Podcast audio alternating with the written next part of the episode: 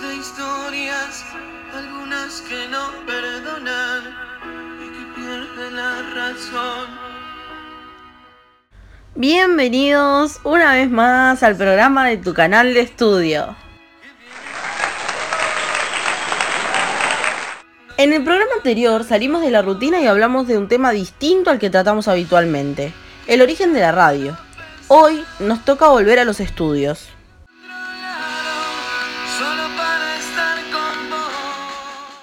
Hoy estaba en mi rato libre y me preguntaron, ¿cómo puede haber personas a las que se les facilita estudiar mientras escuchan música? Y yo le conté que a mí en lo personal me ayuda. Escucho música tranquila y con el volumen bajito. Esto depende mucho de los gustos, pero a algunos les gusta hasta para relajarse y poder estudiar o memorizar mejor. Después obviamente está la otra mitad de personas que no les gusta porque los distrae o les molesta o simplemente no lo intentaron aún.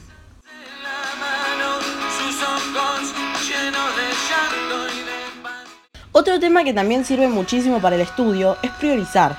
Sí, priorizar. Es obvio que todas las materias no nos cuestan por igual. Hay algunas que nos resultan más difíciles que otras.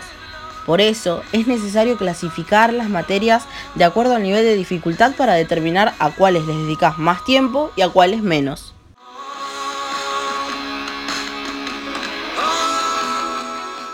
Asimismo, las prioridades también debe fijarlas de acuerdo a fechas pautadas para entregas y pruebas.